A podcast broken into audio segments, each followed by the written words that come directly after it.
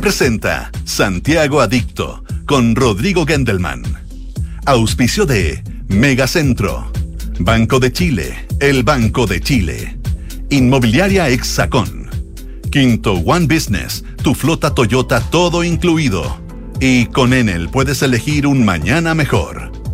Duna, sonidos de tu mundo.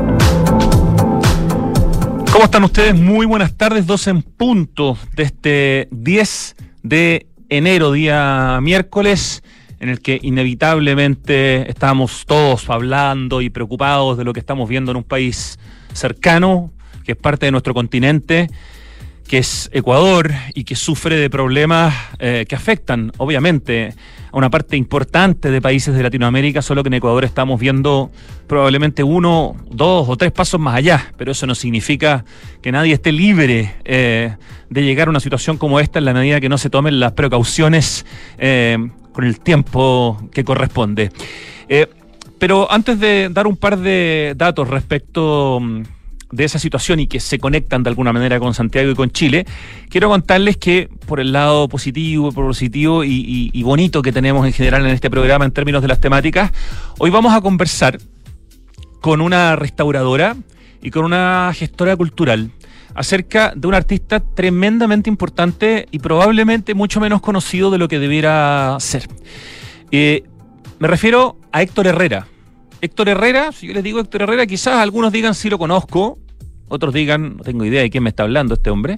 Bueno, Héctor Herrera es un artista importantísimo al cual Pablo Neruda bautizó como el pajarero, porque sus dibujos de pájaros son extraordinariamente eh, importantes. Eh, dibujos que él vendía en distintas ferias, eh, dibujos, tapices, distintos tipos de ilustraciones en distintos formatos que él también expuso en distintas partes de Chile y del mundo. Y quizás el pic de importancia de Héctor Herrera llega cuando en la UNCA 3, ese edificio que se construye en el año 71, ¿no es cierto?, en 275 días, para alojar esta convención de las Naciones Unidas sobre Comercio y Desarrollo, este en el gobierno de la Unidad Popular, en el edificio que hoy día es el GAM, pero que partió siendo la UNCTAD 3, bueno, ahí se hace toda una selección de artistas que apoyan con su obra, aportan con su obra y se les paga como si fueran, digamos, un eh, obrero. Los artistas cobran como sueldo de, obrero, porque están todos muy participando en la causa. Y Héctor Herrera es uno de los artistas elegidos eh, para ser parte del aporte de arte a la UNCTAD 3, que fue una cuestión impresionante en términos de la calidad de los artistas y de la calidad de las obras. Muchas de esas obras están eh, desaparecidas, otras están recuperadas o quedaron hoy día en el GAM, y hay algunas como una obra, un tapiz que hace Héctor Herrera para la UNCTAD 3 que hoy día se está restaurando y que muy pronto, no sabemos exactamente cuándo, pero pronto, cuando se termine de restaurar, eh, vamos a poder ver de vuelta en el GAM, en el lugar donde estuvo originalmente hace ya 50 años. Entonces vamos a hablar de Héctor Herrera, vamos a hablar de esta obra en particular, de esta restauración, con Marta Rébora, que es una tremenda restauradora italiana que lleva ya una buena cantidad de tiempo en Chile, y con Sandra Gaete, esta gestora cultural, que además es la que está detrás del archivo de Héctor Herrera. Y vamos a conocer a Héctor Herrera, que es un personaje tremendamente interesante, muy cercano a Nemesio Antunes, que hizo un libro que es una maravilla y del cual hay muy pocas ediciones. Debe ser un libro extraordinariamente caro, que es el libro Arte de Pájaros, libro de poesía de gran formato, con edición limitada, eh, escrito por Pablo Neruda e ilustrado, escuchen bien, por Nemesio Antunes, Mario Carreño, Mario Toral y Héctor Herrera, del año 66. Es una belleza, yo lo he visto un par de veces, estuve en una casa donde lo tenían y tengo un querido amigo también que lo tiene.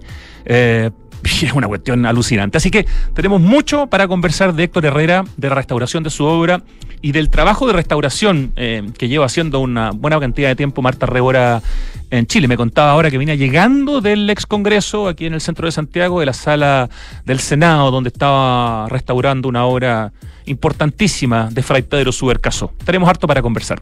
Respecto del tema eh, extraordinariamente preocupante de Ecuador, de primera sugerencia, en la tercera hay ahí en el home, digamos, un artículo grandote que se llama ¿Qué está pasando en Ecuador? Claves para entender la crisis, que yo creo que es súper buena sugerencia para mí y para todos los que queremos tener más contexto.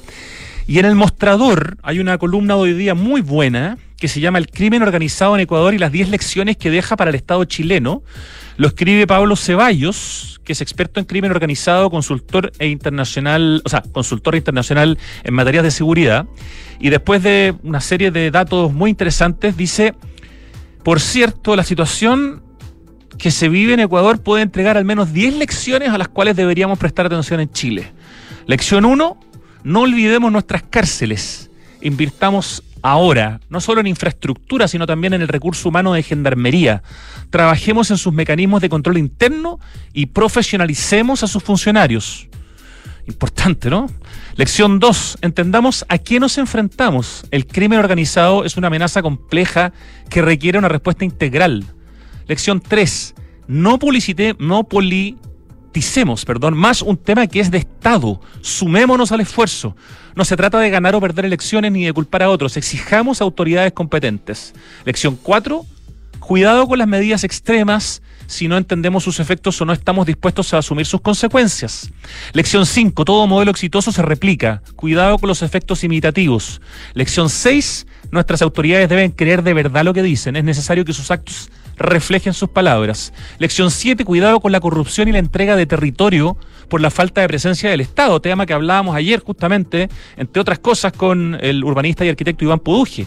Lección 8, cuidado con nuestros puertos. Son una puerta de entrada para el crimen organizado. Lección 9. Se requiere total apoyo, capacitación y protección a nuestros policías. Ellos son los que enfrentan diariamente esta realidad hay que cursar las más drásticas sanciones a la corrupción o al abuso.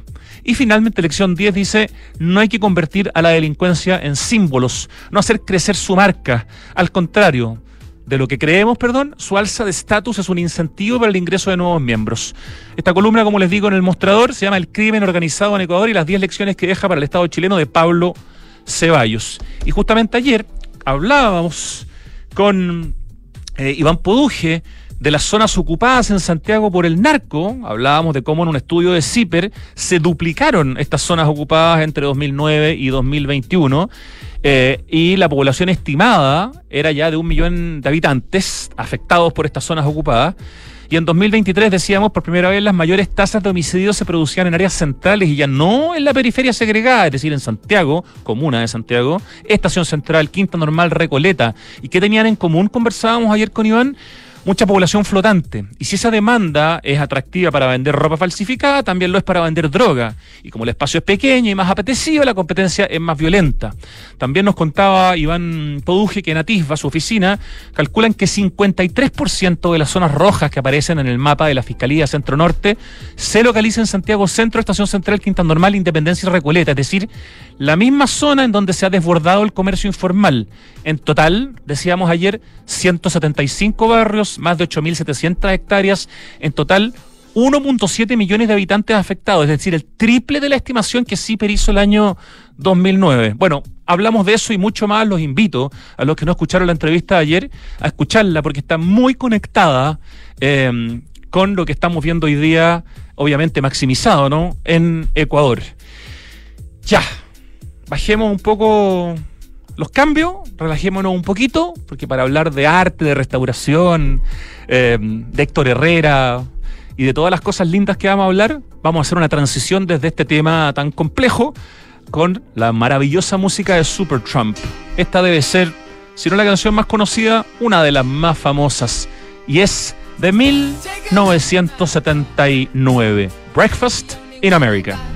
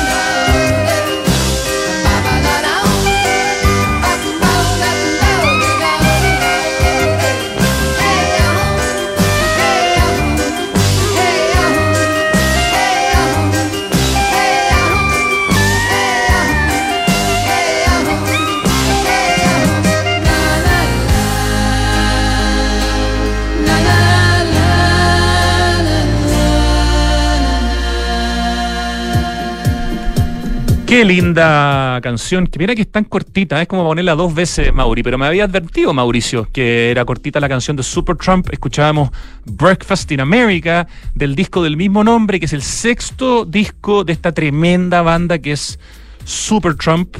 Canción del año 79, o sea, tiene casi 45 años. Increíble, ¿eh? Y parece que hubiera sido parida ayer. La banda liderada por Roger Hudson, que también tiene un trabajo solista súper interesante, pero que de ninguna manera supera a la banda. Estamos en el estudio con las invitadas de las que les había hablado que nos iban a acompañar. Marta Révora y Sandra Gaete, bienvenidas. Hola Marta. Más cerca del micrófono porque ni te escuché. ¿Eh? hola, hola. ahí, está ahí? está más cerca del micrófono la Marta. Y Sandra Gaete, bienvenida Sandra. Hola, muchas gracias por la invitación. No, muy contento de poder hablar eh, con ustedes de Héctor Herrera, de restauración, de la UNCTAD 3, del GAM eh, y de tantas cosas que se vinculan con, con los temas que vamos a tocar hoy día. Las voy a presentar. Marta Révora es con acento el, apellido, eh, pero se pronuncia, está bien puesto el acento. Cual, sin acento. Ya, sin acento, pero se dice. No le gustan los acentos. Marta Rébora realizó sus estudios de restauración de bienes artísticos en Roma, se tituló el 2001, empezó a trabajar muy joven viajando dentro de Italia, particularmente en el sur, y luego de dos años viviendo en España, donde también trabajó como restauradora en obras de la comunidad valenciana y donde aprendió español, supongo yo.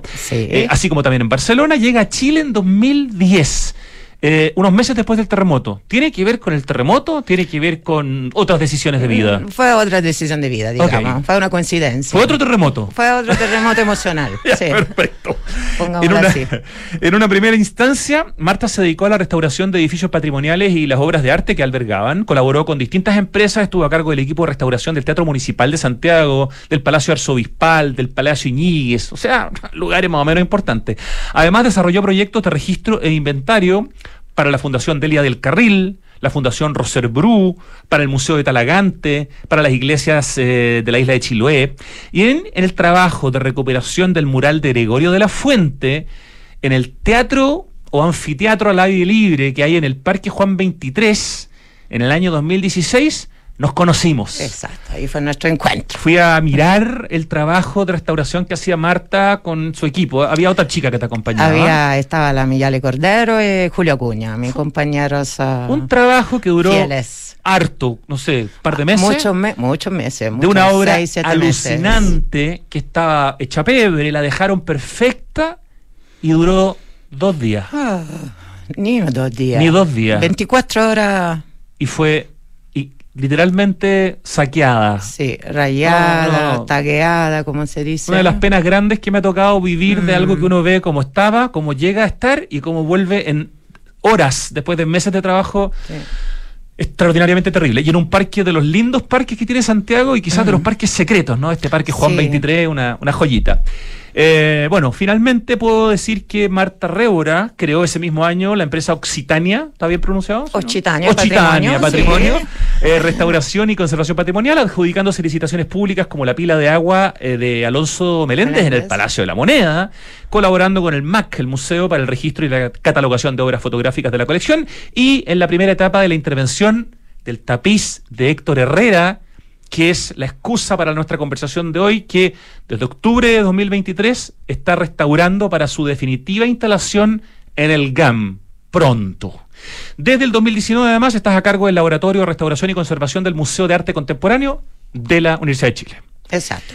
Marta Révora es, es, todo eso que contamos y mucho más. Sandra Gaete, que nos acompaña también y con quien conversamos hace poquito más de un año y medio. Más o menos. ¿Cierto? Es diseñadora editorial y gestora cultural, desarrolla proyectos orientados a recuperar la identidad nacional y el patrimonio a través de la investigación y la difusión de artistas chilenos. Es colaboradora permanente para la Fundación Nemesio Antunes. Hago un alto para hacer así. No sé si se ve, pero lo que yo estoy haciendo es una reverencia para Nemesio Antunes, que es probablemente una de las personas que yo más admiro de la historia de Chile. Y el archivo de José Galmes, eh, José Balmes y Gracia Barrios, perdón. Desde el 2020 trabaja en la investigación y rescate patrimonial de la vida y obra del artista textil Héctor Herrera y en el legado fotográfico de Ana María Sibold, que supongo que es tu mamá. Es mi mamá, claro. Porque tú eres Sandra Gaete Sibold. Claro, Casa Herrera Cuchillo de Palo. Ese proyecto lo postergué mucho porque estaba ahí, estaba ahí su archivo. ¿Tu madre ya no nos acompaña? No, nos acompaña, ah, nos acompaña. Por eso es muy importante hacer esto ahora. Hay que estrujarla mientras nos acompañe. ¿Y, cuál era su...? Ella era fotógrafa del Fotocine Club de Chile. Ajá. Entre los años 80 y los 2000, bueno, desde antes, pero principalmente el 80 y los 2000, que es donde mi mamá trabajó ahí, o sea, se, desarrolló. Era un club de fotografía que en el fondo agrupaba gente que lo hacía como aficionados, pero ellos también concursaban internacionalmente, iban ganando cierto escalafón y ella logró el máximo escalafón dentro de estas dinámicas. ¿Y tenía una cierta especialidad dentro de la fotografía? Eh, la fotografía blanco y negro, mucha fotografía del sur, retratos, eh, después con película infrarroja en blanco y negro, entonces hay un tema con la técnica, con el laboratorio, entonces, claro, eh, estamos trabajando ahora en base a un fondat que nos ganamos. Mira qué interesante. Con, se hizo su donación a, de, de todo su archivo a la Biblioteca Nacional hace un mes atrás y va a salir... ¿De qué cantidad de imágenes estamos hablando? Más o menos eran unas 800 imágenes en copia y otras tantas miles más de, negativo. Y solo de lo blanco y negro y también vamos a sacar un libro que esperemos que esté listo ya a fines de, de marzo. Buenísimo. Eh, Sandra Gaete también eh, edita publicaciones en forma independiente. Este libro que nos trajiste a Marta y a mí, que se llama Historias de Altomé, de Héctor Herrera, ¿es uno de esos libros que te ha tocado editar? Sí, ese la verdad fue, es una reedición prácticamente facsimilar, se le hicieron algunas correcciones de un libro, el único libro que publicó eh, Héctor Herrera, en donde él escribe y relata la, su infancia y su adolescencia en Tomé. En Tomé, claro. Y tiene unas ilustraciones bien particulares, distinto a lo que normalmente se le conoce a Herrera, y es un libro para mí fundamental para entender su iconografía y por qué lo marca tanto su infancia, él se vino muy tempranamente a Chile, o sea, Chile, perdona, ya me faltó, me faltó Bueno, para algunos Santiago es Chile. Eh, se vino a Santiago más o menos a los 16 años a probar suerte, pero él a pesar de haberse instalado en Santiago, siempre volvía todos los años a, A Tomé y, participaba del Círculo de, Bellas Artes de Tomé, iba a Concepción. Una de muchos artistas, como por ejemplo el gran escultor Vicente Gajardo, que también es de, de Tomé. Ya, y finalmente tú eres la gestora del archivo Héctor Herrera, Sandra, ¿no es cierto? Archivo de Héctor Herrera que tiene una patita digital fantástica, que es la página web www.hectorherrera.cl, donde hay mucha información, imágenes maravillosas como algunas que tomamos prestadas y subimos eh, como post hace poquito a Santiago Adicto al Instagram, con esas cajas de fósforos que hacía, por ejemplo, con diseños para las cajas de fósforo, esas fan típicas, digamos, los granandes, ¿no? Sí era de la compañía, chilena de, de, fósforos, que por un lado tenían el típico icono cordillerano, pero por el otro lado algunas, hay algunas ediciones de eh, ilustraciones de Héctor Herrera que son realmente maravillosas. Uno puede encontrar también en la parte de archivo, eh, no, en la parte de trabajo artístico, bocetos, telas, las tarjetas que vendía, después ya nos van a contar, y también unas obras que hizo en homenaje al jazz, porque era un fanático del jazz. Eso es alucinante. En lo, de los 80 en adelante él se dedicó a pintar el jazz y no lo siguió pintando, o sea, lo seguía lo pintaba, pero esas obras no se vendían, la gente quería los pajaritos, que era lo que pues, más vendía, y yo creo que eso le generó cierta frustración, porque lo que él realmente se compenetraba era con la música, y el jazz y también música clásica. La culpa es de Neruda, ¿no? Porque le puso el pajarero, entonces ya... El pajarero, claro. ¿Cómo te sacáis la identidad si Neruda te bautiza como el pajarero? Claro, incluso para nosotros como, como marketing, ahora que, hemos, que hemos tratado de, de, en el fondo, recuperar su historia y, su obra, claro, nos agarramos del pajarero, porque la gente en general tiende a recordar eso de Héctor Herrera y nos servía también como para hacer esa asociación. Yo tengo la pantalla apagada, no sé por qué no veo lo que estás... Ah, pero ahí tengo una chica. Ya, ahí, mira que Seco, nuestro director audiovisual, está mostrando justo las imágenes del jazz mientras hablábamos del jazz. O sea, así de rápido nuestro Lucho Cruce y va a ir mostrando distintas imágenes eh, mientras vayamos conversando, porque hay un montón de imágenes para mostrar de Héctor Herrera. Vamos a la tela eh, o tapiz eh, de la UNCAC 3 que Héctor Herrera realiza y que hoy día, Marta, tú estás restaurando. Cuéntanos un poco de lo que sabes de la historia de esta, de esta tela, porque de la UNCAC 3 hubo mucho obras que desaparecieron, Por supuesto. otras que quedaron y que están en el, en, el, GAM, y otras que se han recuperado de distintas maneras y han vuelto al, al GAM. Esta, en, en, qué condición estaba? ¿De dónde viene esta, este tapiz? ¿Cómo, cómo, cómo volvió? Claro, claro. Bueno, eso fue una historia un poquito que tiene varios años. No, no es una novedad para mí el equipo con lo cual estoy trabajando. Eh, la, se participó con la empresa una, licitación pública que hizo el Ministerio de Obras Públicas. Con Occitania Con partecipaste. Occitania participé y mm, nell'anno 2017. Ah, y eh, en ocasión de la segunda etapa del mejoramiento del GAM 2. Y en esa ocasión no solamente... estamos hablando, perdón, de la sala que todavía no se ha realizado porque la constructora quebró y que lleva varios teatro. años en proyecto, que es la parte del GAM no terminada. Exacto, que Ok. eh, eh, este magnífico teatro que ojalá se termine No, sí se pronto. va, se va, se va a lograr. Seguramente, se va a porque ya están todas las Sí. fundament- los fundamentos. Y en esa ocasión, el Ministerio de Obras Públicas decidió estanciar un financiamiento para recuperar obras que habían sido guardadas hasta el momento en una bodega. Como la chimenea de Félix Maruenda, por ejemplo, que también está pendiente para reinstalarla cuando se abra la segunda etapa del GAM. Exactamente, como el taco de madera de Santo Chávez y otras obras más. En esa ocasión, mm, bueno, se participó en la licitación, eh, con la empresa ganamos, ganamos esta, este proyecto y eh, mm, poco después se decidió finalmente iniciarlo, pero se dividió eh, la, la- el proyecto en dos partes, fundamentalmente porque la obra de Herrera era una de las obras que se encontraba en peor estado de conservación. Sí, tenemos una foto por ahí, Lucho Cruces, de, de- del estado actual, Actual. eh, que en el fondo muestra todo el trabajo que... Esa es la, ahí estamos viendo la, la original, cuando estaba en la. UCTAN 3, perfecta. Exacto. Y ahí estamos viendo el estado en el que está hoy día después de que llevan harto rato restaurándola, digamos. Exacto, sí. Eh, aquí aún está en proceso de trabajo. Tenemos que, que terminar el- el- la restauración. ¿De qué medida es la es obra, una Marta? obra enorme, son casi 7 metros por 2. 7 Eh, metros por 2, 14 ah. metros cuadrados de trabajo de... Ahí vemos básicamente Sí. eh, pájaros, distintos tipos de, no sé, gallos, gallinas. ¿Qué, qué, qué es lo que ven ustedes? que- Girasoles, gallo, gallina y... Ah, los girasoles son muy importantes, sí. Sí, mariposa, libélula, hojas, eh, una, una ode a la, a la naturaleza. Eh. Por eso creo que esa es un- es una obra, junto con la mayoría de la producción de Herrera, que es absolutamente contemporánea en eso, porque es inmortal. ¿no? Perdona mi ignorancia, ¿ese es un tapiz que está pintado, que está bordado? ¿Cómo? Él, él como experto en, en, en Tomé había fábrica de tejido, trabajó mucho ah, con, con, con la tela, eh, aprendió a trabajar las anilinas. Eh, entonces se trata de una tela de cáñamo. Realizamos además en esa instancia de restauración algunos análisis químicos que nos dijeron puntualmente precisamente que se trata de tela de cáñamo y eh, él realizaba su, su obra directamente en la tela, sin, sin utilizar una preparación en yeso, por ejemplo, como una pintura tradicional. Entonces eh, aplicaba directamente eh, diluida en agua, además porque se preocupó mucho, se preocupaba mucho. Eso es otro punto que hay que rescatar eh, con ese matrimonio que estamos haciendo con la... La técnica, la técnica la- es muy, muy curiosa porque en el fondo él aprendió en un, en un taller de estampado con Pablo Burjarijo y con Nemesio Antunes, lo llevaron ahí y ahí en el fondo le impulsaron la carrera, pero ella apren- aprendió estampado. Y él partió en el fondo vendiendo eh, pañuelos, cosas más de, de- de uso y después se quedó con esta técnica y, inventó su propia técnica, porque ya ocu- siguió ocupando las anilinas, pero ya no para estampar, sino que para pintar directamente sobre la tela.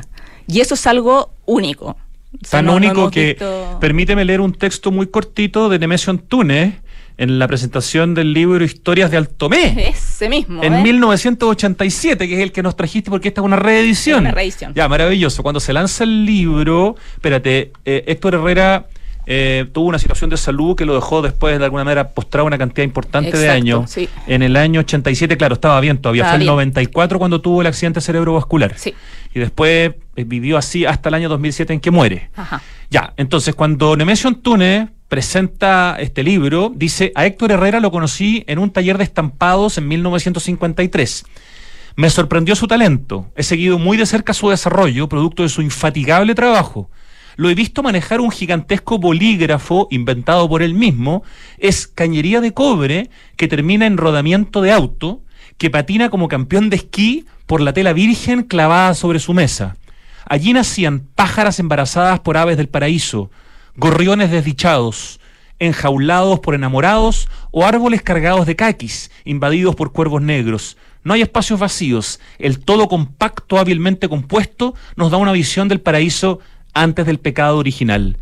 Hasta escribía bien Nemesio Antunes. Fantástico. ¿Qué no hacía bien Nemesio Antunes? Ese dandy chileno. No, y convocaba. o sea, Genio, convocaba. transversal, que abrió el Bellas Artes al- a la gente. No, sí, no, es demasiado bacán. Y bueno, qué, qué buenas juntas que tenía Héctor Herrera, ¿no? Decías Sí. tú, Pablo Burjar Aguayo, ¿no? Que es Pablo Burjar hijo, porque los dos Pablo Burjar son muy importantes. Eh, es- Nemesio Antunes, etcétera, una serie de personas en el fondo que le permitieron, siendo alguien que no tenía red de contactos ni nada, que venía de Tomé, poder transformarse en un, en un artista, Sandra. Claro, creyeron en él y, lo impulsaron, pero él siempre mantuvo ese como bajo perfil de, de- de ser alguien humilde y se podía codear con, en el fondo, él participó también en una bienal en Sao Paulo, expuso en Washington, pero también nunca, nunca se quiso cambiarse de barrio, él vivía en Lo Prado y ahí se quedó, Eh, le gustaba además transitar entre los artesanos, él se sentía muy artesano, más que artista. Sí, leí hartas cosas dentro de lo que es la página web que ustedes han, eh, que tú has desarrollado en el fondo, que es esta página hectorherrera.cl, y sí, un hombre extraordinariamente humilde, austero, pero tremendamente creativo. Volvamos un poquito al tapiz de Héctor Herrera, que, con el que tienes un vínculo, Marta Rebora, eh, desde el año entonces 2017, pero que finalmente ahora estás realmente ya restaurando. Eh, ¿Hace cuánto tiempo, eh, cómo ha sido ese trabajo y cuándo debiera estar listo este tapiz que era de la UNCTAD 3 y que va a volver? Bueno, están haciendo, están en, están en el GAM, ¿no? En estos momentos, ¿ahí hacen el trabajo ustedes? Eh, no, ahora estamos, eh, bueno, el Museo de Arte Contemporáneo Ah. nos proporcionó el, el laboratorio, eh, estamos trabajando Están ahí. en el MAC y de ahí se va a ir al GAM. Exacto, eso se contempla en teoría a final de enero. Ahora estamos viendo la posibilidad de poderlo entregarlo, poder entregarlo un poco más tarde por un tema de co- coincidir con alguna fecha de, de inauguración. o Sí, de- porque, perdona, voy a hacer un Ah. paréntesis. Hay varias obras que están eh, listas o a punto de estar listas para ser devueltas al, al GAM. Al GAM, Eh, esto es comunicación pública, así que no me, yo sé que no estoy diciendo nada que no pueda. Perfecto. Eh, la obra de Mario Toral para la UNCTAD 3, que está, Lo no sé si restaurada, él. está siendo Él lo restaurada. está haciendo de nuevo. ¿Verdad que. Mauro, Mario Toral está vivito y coleando Sí. y la está, haciendo, la está haciendo de nuevo? Sí, sí. Nuevamente le, le- le encargaron Es una maravilla que esa obra. no, una nueva versión. Una- Claro, es una reinterpretación Ya, pero- de su Una- obra, pero Y- por el mismo. En cambio, la de Mario Carreño, que ya no está vivo, ¿cierto? Este artista chileno-cubano, está siendo hecha de nuevo también por su... Un, su- un al- alumno Sí. su- que Y, participó. y que en- dice que incluso la está haciendo tal como Mario Carreño quería y que no pudo hacerla realmente como quería en su momento por falta de materiales, porque había restricciones en las importaciones, no sé. Entonces, viene la obra de Toral, viene la obra de Carreño y viene la obra de Héctor Herrera Sí. de vuelta al GAM, Al GAM. desde la UNCRAC 3. Sí. Y la idea es que estas tres obras se presenten juntas, ¿no? Exacto, parece que se re- realizará, realizará un evento de inauguración, de reinauguración en ocasión también de la de la de cuando la UNTACT se terminó de construir. O sea, estábamos hablando de abril, ¿no? Debiera En ser. abril, sí. En abril, claro, porque esa fue una obra que se demoró menos de 300 días, fue una cuestión... Increíble, eh, increíble. impresionante. Y- Sí. Y, y trabajar en este, en, en esta, en esta obra. Tú has trabajado con muchas obras importantes de muchos artistas importantes, Marta Rebora, desde que llegaste a Chile hace 13 años. En particular, trabajar en esta obra de Héctor Herrera, ¿qué, qué, qué particularidad tiene para ti? Para mí, bueno, un cariño enorme. Antes que todo, o- bueno, desde la, primer, la- desde la primera etapa en el 2018 fue eh, una, un- una pronta intervención solamente para salvar, porque era invadida por hongo, que Ah. ya habían destruido eh, el el 40% del, del tapiz. Se habían comido la tela, la- el papel de protección que, que, que le en- envolvía, lamentablemente. Por eso que fue una de las pocas obras que se, por la cual se distanció el financiamiento prontamente para poder ¿Era eh, a- en ese momento o- o- o- o la obra se en- perdía? Exacto, la, la obra realmente había ya sido deteriorada, mal conservada. Y una vez realizada esta primera etapa, que fue muy rápida, en, en un par de meses, con, en este caso con Carlos Sotelo, que es el, el otro compañero que eh, nos está con Millales acompañando ahora, eh, la obra fue nuevamente de vuelta al GAM, fue conservada ahí en caja de conservación, fue obviamente desinfectada, se eliminaron todos los hongos, se retiró. O sea, el- quedó congelada, no quedó, no, no siguió echándose a perder, quedó como Exacto, paralizada, pero Exacto, ya, a la espera que prontamente se pudiera finalmente recuperar de forma total, restaurar de forma total.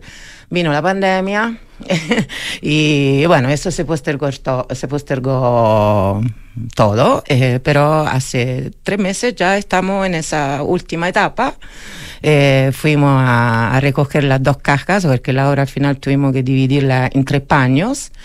Ah, y bueno, propiamente tal, eh, técnicamente el, el gran trabajo fue limpiar todo lo que eh, quedó, mm, que quedaba encima o impregnado en el mismo tapiz, en el, en el- en la- en el soporte, es un poco... en esta tela de cáñamo. Tela de cáñamo con esta anilina que además eh, estaba Sí, comentando. Ahí, ahí hay una historia muy bonita Sí. que contar A que ver. se ¿qué, qué pasa con nuestro con este matrimonio que tenemos? claro. Vamos, vamos, sí, Sí. interrumpamos, ¿no? nosotros, nosotros, Sí. el trabajo que yo he realizado eh, es a partir de... Sandra Gaete está hablando ahora. A partir de, de todo lo que dejó Héctor Herrera en su taller. Como él tuvo un accidente cerebro, cerebrovascular y le sobrevivió, le sobrevivió su, su, su señora en el fondo que lo cuidó.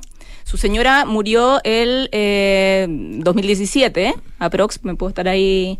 Y recién ahí la familia em- intervino el taller de Héctor, que estaba totalmente congelado. De hecho, la casa en algún momento se vende, ¿no? Claro, y después, un par de años después se vende, y ahí es cuando, en el fondo, yo justo coincide en que los conozco, eh, por lo tanto tuve acceso al taller tal como estaba, y pudimos trasladar todos los documentos y los materiales que Ah, estaban qué ahí. importante. Entonces, eh, claro, entre medio ahí nos conocimos con Marta, porque ahora hay que hacer, mm, este es un paréntesis. Todos los que conocen la obra de Herrera hay un, en- en encantamiento y eso es muy bonito trabajar con un proyecto en donde es muy fácil instalar al artista porque todos lo quieren mucho. Además, un encantamiento que puede ir de un niño de 5 años a alguien de, de 100. O sea, tiene una obra que es muy transversal en- Claro. en, cuanto a- al gusto, a, a lo fácil que es que te conquiste. Sí. Entonces, bueno, eh, dentro de esas cosas re- eh, encontramos los pinceles originales y las anilinas que él mandaba a traer desde, desde Alemania. Alemania, Muchas son sí. Bayer o de marcas alemanas. Y, y bueno, cuando comenzó la, la restauración ahora en esta etapa, eh, fuimos con Paz Herrera, una de las La hijas de Héctor, sí. y llevamos las cajas que teníamos de materiales.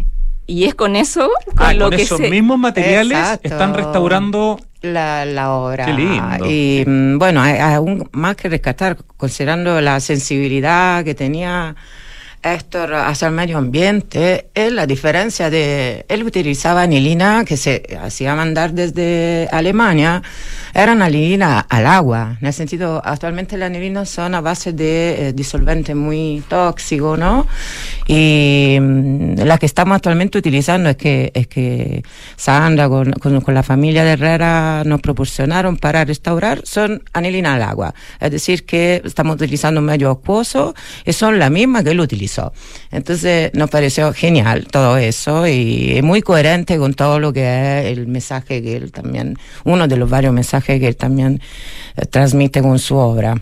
Estamos conversando con la restauradora Marta Révora y con la gestora cultural Sandra Gaete, quien lidera también el archivo de Héctor Herrera, sobre Héctor Herrera, sobre su obra y sobre el tapiz que fue parte de la Duncac 3, que está recuperado hace ya varios años, recuperado en el sentido de que está eh, se logró. No, no me quedó claro dónde estaba ese tapiz. Eh, ¿Estuvo en las manos de alguien y, y es- alguien lo compró y lo donó? Eh, Mm, ¿Apareció en alguna parte? Porque cada y, eh, Ahora, yo obra que vuelve al, al GAM de la UNCA 3 tiene, cada una tiene su propia historia, digamos. No, yo, lo que yo sepa, so- estuvo hasta el, um, el incendio del 2006. Ah, ya, de hecho, ya. sobrevivió sea- antes al golpe militar y después al incendio del, del 2006. Ya. Cuando el Estaba dentro del edificio, nunca ya salió del seguía edificio. existiendo. Y después lo trasladaron en esa bodega externa al, al, Sí. al, al GAM Y ahí se quedó hasta... Esa bodega que daba Villavicencio. Exacto. Donde estaba cerca de la torre. Sí. La, la, chimenea esta que hablábamos, de Félix Marvenda. Ya, eh, me interesa saber más de, de, de Héctor Herrera. Creo que es importante que en general valoremos mucho más a este artista. Yo quiero leer un parrafito nomás donde, él se describe a sí mismo, que está también en la página web, que dice, mi nombre es Héctor Herrera Sangüesa, nací en Tomé, provincia de Concepción, octava región. Provengo de una familia de artistas. De mis tíos, uno era poeta, otro pintor y otro diseñaba zapatos. Los hacía maravillosos. Tomé es un pequeño puerto situado entre el mar y la cordillera de la costa.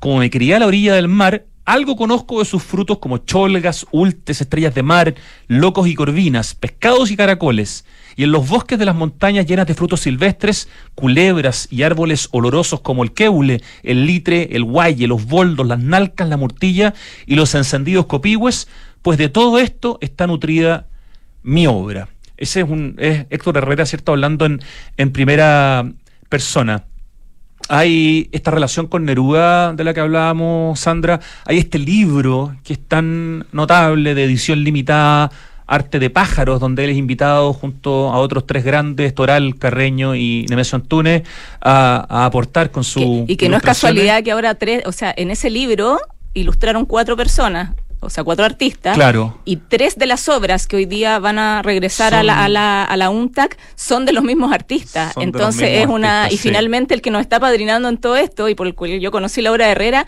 es la Fundación Nemesio Antunes y Nemesio Antunes. Entonces, al final son unos cruces maravillosos que, que, que nos impulsan a seguir cuidando nuestro patrimonio.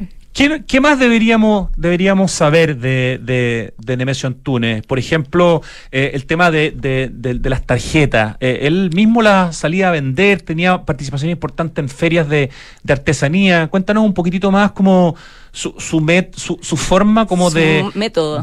o su método de vincular su obra con el público y vivir de, eso. Sí, bueno, es bien particular porque justamente él vendía prácticamente toda su obra. Él hasta antes del golpe circuló en, en varios, estuvo en varios circuitos más bien artísticos si bien también participaba en las ferias de arte popular, porque al principio las ferias no eran ferias de artesanía, sino que eran de arte popular y ahí iban artistas y iban artesanos. las más famosas son las del Parque Forestal. Donde la Violeta Parra exhibía su obra y la vendía también. Bueno, estaba la Violeta Parra, estaba Nemesio Antunes, estaba Héctor Herrera, eh, y así, y también iban muchos otros artistas, no sé, se tocaba música, cantaba la Margot Loyola, era, y la idea de esas ferias era justamente que los artistas salieran a la calle y sacarlos de museo, un poco uno de los conceptos que instaló, trató de instalar Nemesio Antunes. Y después con el tiempo, con ya con el golpe militar, muchos de los artistas se exiliaron o se autoexiliaron eh, y Héctor Herrera se quedó en el circuito chileno, ahí la, la, Universidad Católica agarró la feria y pasó a ser la feria de artesanía. Claro. Por lo tanto, Herrera pasó a moverse más bien en un circuito de artesanos, donde también se sentía muy cómodo pero la obra de él en general se vendía, él, su sustento era esta venta de obras que obviamente tenían un precio, probablemente lo puedo intuir, eh, inferior a la de los artistas. Eh, y claro, él tenía que hacer catch, por así decirlo. vendía todo. Eh, entonces ahí nos pasan distintas cosas. Bueno, uno que dentro de ese hacer caja vendía estas tarjetas que estábamos comentando, las vendían principalmente en la feria de la católica porque era previa Navidad. Eh, y esas tarjetas se hacían con unos clichés y las imprimía en el taller de Santiago Natino. Entonces aquí, como ves, uno empieza a, encontrar un montón de cruces entre artistas. Eh, Gran diseñador y diseñador publicitario, Santiago Natino. Sí, tenía, en el fondo, claro, era, era artista gráfico y además eh, tenía un taller de gráfica.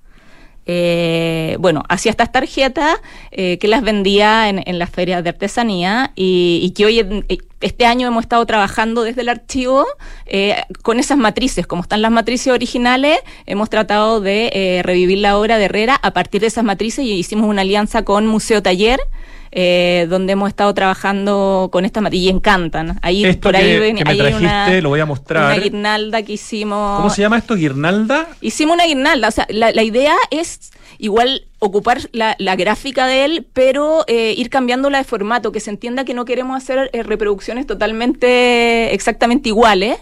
Eh, Qué lindo y porque esto, nos pasa, como para colgarlo, ¿no es cierto? Precioso.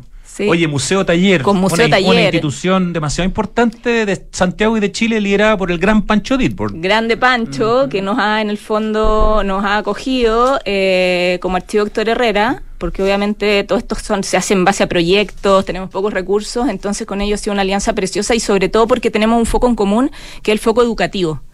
Eh, y de relevar los oficios. Entonces ha sido fundamental. Y eso que hicimos eh, es para tratar de mostrar la obra. Lo que pasa es que nos pasa con Héctor Herrera, es que su obra, si bien es muy reconocida, pocos saben que es de Herrera, por un lado, y por otro lado, no tenemos la obra. Por, por eso es tan relevante. No dejó, mu- no dejó prácticamente Todo lo obra, vendió. todo lo vendió. Todo lo vendió, la familia, la, el mundo. la familia se quedó con muy poquito, porque en el fondo lo pilló la CB y el accidente cerebrovascular Claro. y, y quedaron con lo que tenían así en las casas y eh, lo que sí nos ha pasado que con, a través de las redes del archivo llega mucha gente que nos escribe o nos manda fotos porque tienen obra. Entonces, el siguiente paso para nosotros, que es un poco el lógico en el camino natural, es ir por la obra de Héctor Herrera. Y hacer una gran exposición algún día con O obra sea, no, de... no- no algún día, vamos a tener el centenario de Herrera en dos años más. Ah, buen punto. Así que aquí ahora como, como caballo carrera vamos a empezar a trabajar en eso para tener el, el 2026 una exposición de Herrera y antes una hay que hacer la investigación y documentar parte de esa obra. Y en esa muestra que se hizo hace poquito más de un año y medio, que fue motivo de una conversación Mm. Sandra Gaete en el Museo de Artes Decorativas, ¿qué fue lo que se mostró, lo poquito que se tiene? ¿O- Lo poquito que se tiene, tratamos de mostrar bastante del proceso. Ahí también estuvimos estampando con las matrices, eh, conseguimos algunos cuadros que él no terminó, que eran de descarte, y eso nos permitió mostrar el proceso. Y bueno, harto documento de archivo, porque hay muchas cartas, hay fotografías, y eso es lo que nos ha permitido reconstruir también su biografía y entender eh, en el fondo desde dónde él se ubica. Quiero, quiero agregar algunos datos porque estamos dando contexto, ¿cierto?, para poder entender y, apreciar la importancia de Héctor Herrera, que probablemente si no hubiera tenido ese ACB y hubiera vivido mucho más, sería mucho más conocido porque era demasiado talentoso, pero claro. Eh, en el fondo se nos fue ya hace mucho tiempo. Fue un destacadísimo artista textil, dibujante, pintor, autodidacta, que esa cuestión es muy potente. Nació el 10 de agosto del año 26, trabajó desde temprana edad realizando diversos oficios para sobrevivir y cooperar con el sustento familiar. O sea, en ese sentido es un artista más bien atípico, ¿no?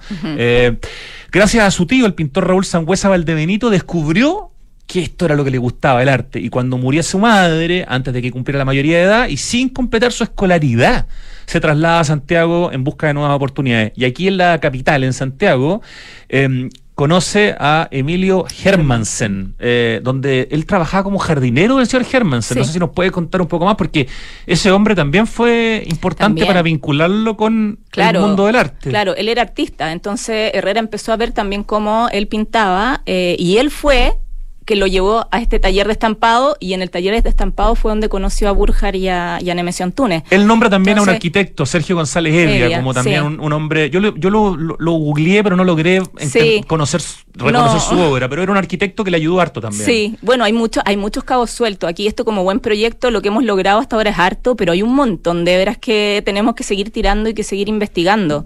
Y, y- pero ahora en este punto, como ya hemos de alguna manera reinstalado, la gente ya empieza a reconocer a Herrera, también tenemos que mostrar la obra y nos interesa mucho no solo registrar y, y- y registrar el pasado, sino que a partir de esto eh, mostrar su ejemplo y generar sobre todo cosas que tengan que ver con la creatividad.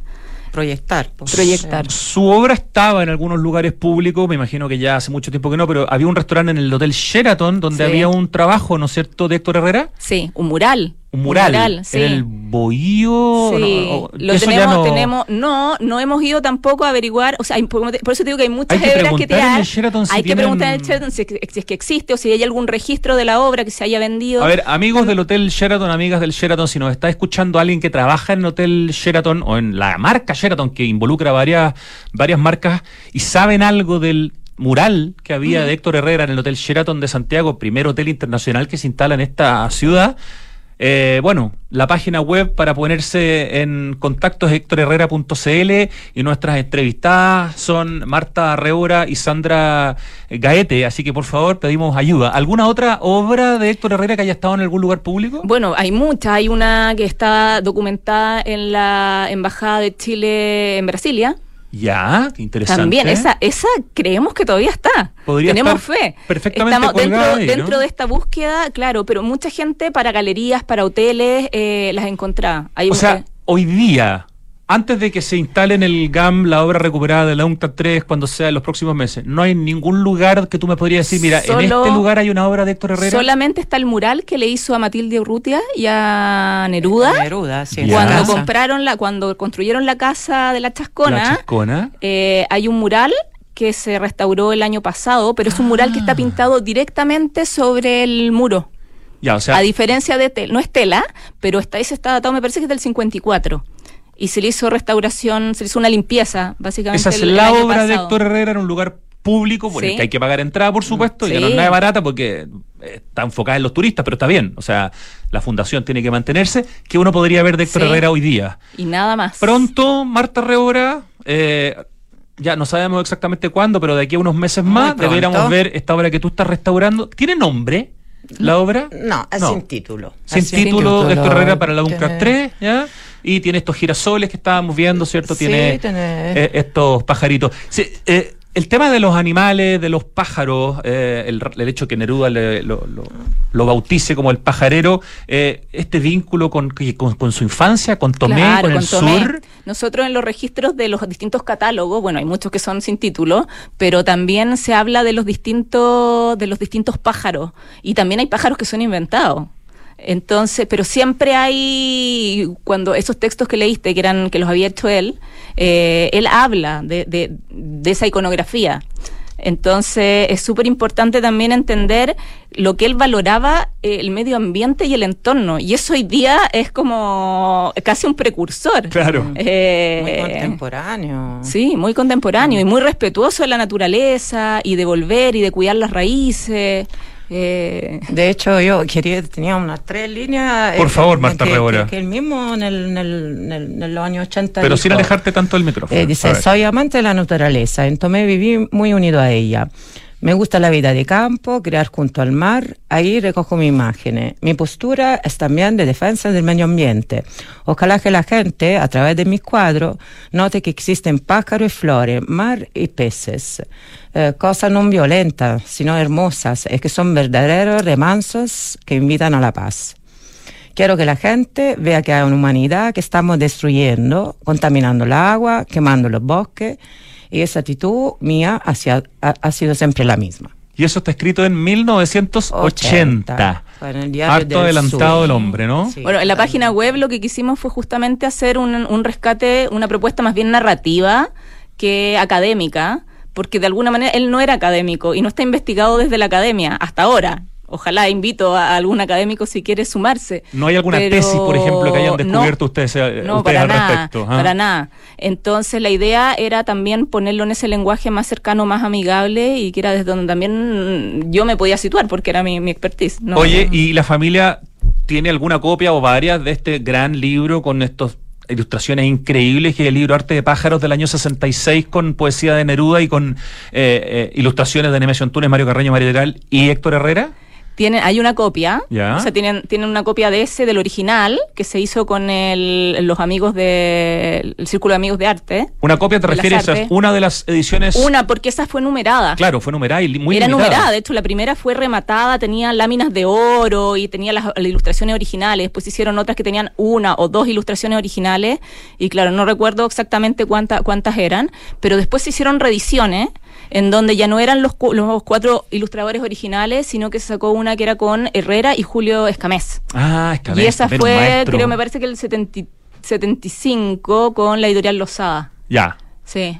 Eh, y también tenemos de esa... Ese, ese, ya... Y me, ese me da la impresión de que se sigue reeditando, que todavía quien, quien tenga ese libro de las ediciones limitadas en su casa o en su sí, lo estamos, archivo, o sea, tiene una joya. Lo estamos buscando ahora, justamente con esto de que vuelven estas obras al GAM, eh, y les comenté ahí a, a, las personas en el fondo del GAM, que, las distintas áreas, eh, quedaron alucinados. Entonces estamos en búsqueda de ese libro y si no estamos viendo la opción de quizás hacer una, algunas copias facsimilares solo para, para poder mirarlas en el fondo, ¿no? Con, con, fines más educativos. Sería importante poder mirarlas. ¿Cuántas ilustraciones de Héctor Herrera hay en ese libro? ¿Tienes alguna idea? Buena pregunta, no. Está registrado, pero deben ser unas cuatro, son, cuatro. Sí, son, cuatro, sí. También, claro, como trabajé con las de Antunes antes, eh, pero cuatro. De hecho, creo que de los otros son tres y de él eran cuatro, que tenía una más.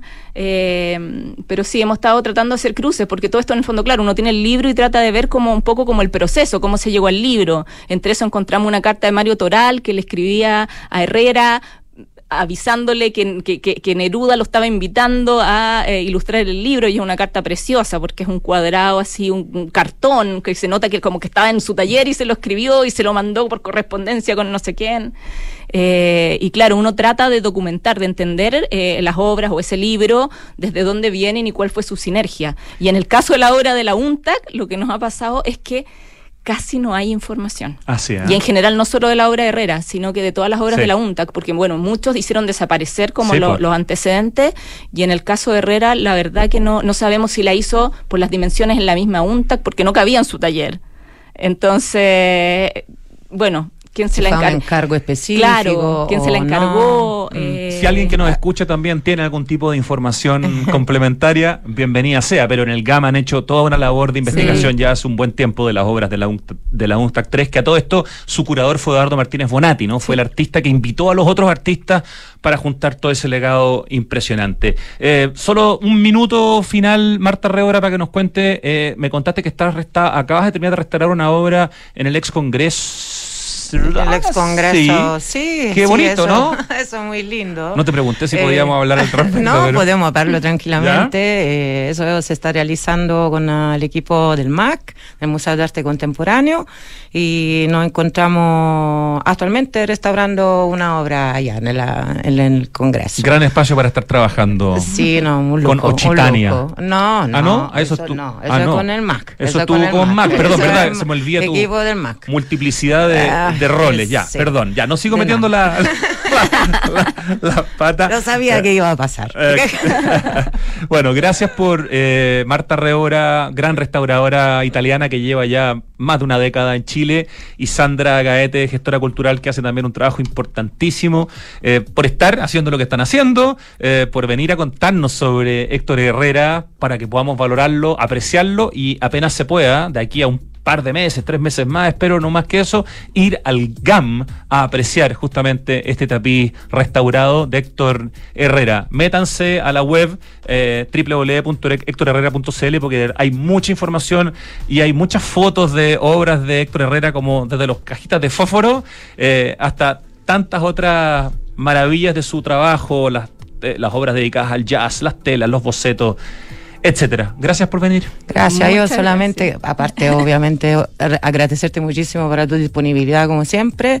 Quería nombrar a Carolina Pellegri, al, equipo de la Comisión de Medio Antunes del Ministerio de Obras Públicas, que está muy atento a lo que estamos haciendo, eh, nos está apoyando muchísimo. Eh, lo, le mando un gran saludo y le agradezco por, por todo.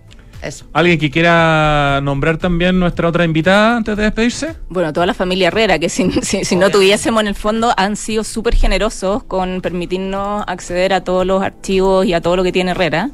Eh, y también al GAM, que ahora en el fondo va a ser quien va a recibir esta obra y con quien esperamos hacer todas las actividades de mediación y de difusión y que en el fondo Herrera siga apareciendo, que ha sido nuestra misión. Un placer conversar con ustedes y aprender. Muchas gracias Marta Rébora y Sandra Gaete. Gracias a ti. Gracias a ti. Nos vamos al corte. Ya vuelve Santiago Adicto.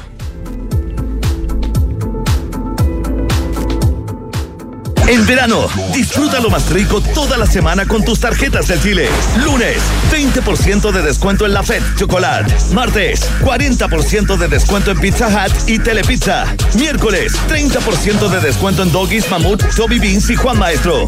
Jueves, 30% de descuento en KFC, Wendy's y China Walk. Viernes, 30% de descuento en bebidas preparadas en barra en Starbucks. Conoce todo y condiciones en bancochile.cl. Banco de Chile. Qué bueno ser del Chile.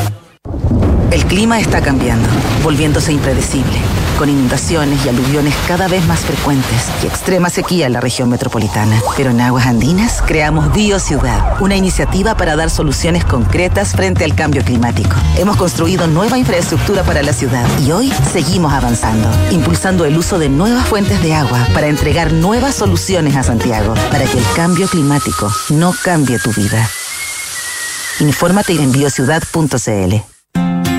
En pleno barrio El Golf se emplaza edificio Isidora y Benjamín de Inmobiliaria Hexacón. Una experiencia única de diseño, arquitectura y conectividad en una de las esquinas clave de Las Condes. Isidora y Benjamín es un proyecto boutique con exclusivos departamentos de uno y dos dormitorios, algunos con jardín privado y cuatro penthouse de dos pisos y con azotea privada. Conoce más en www.exacon.cl.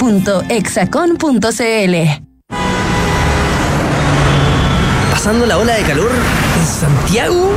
Mejor manéjate con Quinto y vas al calor con las olas en la playa. Este verano aprovecha el 20% de descuento en Quinto y arrienda el Toyota que quieras para tus vacaciones. Descarga la app Quinto Share y conoce nuestros puntos de retiro y modelos disponibles. Quinto, promoción válida durante enero y febrero 2024 usando el código verano Quinto en tu app Quinto Share Latam. En Megacentro damos espacio porque sabemos que así llenamos de vida a los barrios. Por eso creamos infraestructura que combina bodegas, oficinas, comercio y áreas para actividades culturales con el fin de promover el encuentro de nuestros vecinos y aportar a la ciudad. Somos Megacentro, líder en el desarrollo de soluciones de bodegaje a la medida. Estamos de vuelta en Santiago Adicto. Mauri, vamos con el desafío. Vamos con el acertijo musical. Ahí partió.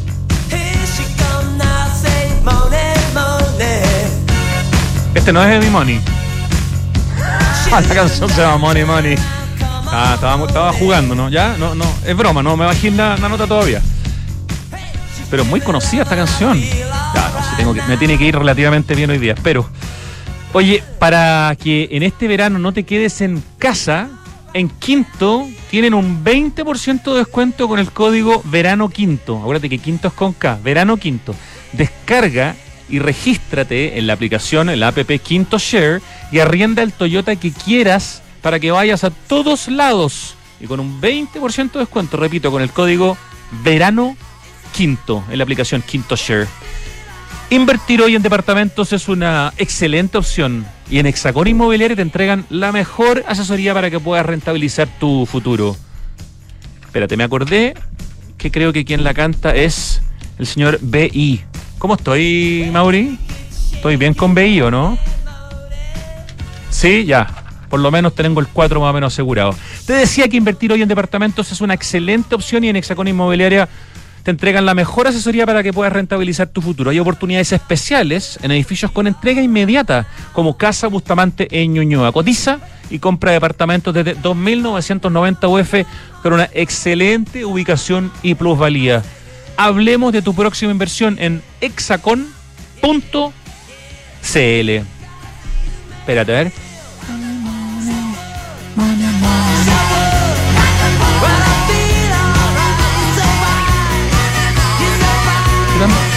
Pues si te tiene que llamar algo así como el coro, pero me tinca que es dos veces y no una vez. Vamos a ver, vamos a ver. Buena canción, no la escuchaba hace años, Mauri. Oye, en enero disfruta de los mejores beneficios pagando con tus tarjetas del Chile. Banco de Chile. Qué bueno ser del Chile. Banco de Chile apoyando Santiago Adicto. Cinco cosas que pueden mejorar tu día, una exquisita variedad de comidas, bebidas de todos los sabores, buena música, tus mejores amigos y el mejor panorama. Y todo eso lo encuentras en Santiago Open Gourmet. Los amigos, eso sí, los incluyes tú. Te esperan, no se esperan todos los días en la terraza SOG de Open Kennedy. Más información en www.sogopen.cl. ¿No conoces Santiago Open Gourmet todavía? Un espacio exquisito en el cuarto piso Open Kennedy increíblemente ambientado, con muy rica música, lugares deliciosos para comer y con mercado para comprar muchas de las cosas que se comen en el restaurante, que son más de 12 lugares para comer. Tienes que conocer Santiago Open Gourmet. sogopen.cl. Con el más amplio portafolio de soluciones de infraestructura para centros de distribución y bodegaje, Megacentro es líder en rentas inmobiliarias industriales con presencia en todo Chile, en gran parte de Perú y en Estados Unidos. Toda la información está en megacentro.cl. Ahí puedes ver, por ejemplo, los productos y servicios. Y están las bodegas Flex, la mejor alternativa para tu negocio.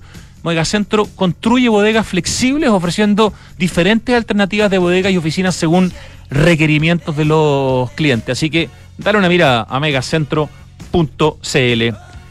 Bio Ciudad. Tremenda iniciativa de aguas andinas, con soluciones concretas para el cambio climático. Toda una batería de proyectos que superan los mil millones de dólares para enfrentar la sequía, para preocuparse de la turbidez de las aguas, todo lo que significa la resiliencia hídrica. Todos esos proyectos están en biociudad.cl. Ya, vamos al acertijo musical. Yo digo que este es el señor Billy Idol y que la canción se llama Money Money. ¿Estoy bien? Mira, no estaba seguro, pero me la jugué nomás. Un 7 me saqué. Hoy día no pensé que me iba a sacar un 7 de ninguna manera.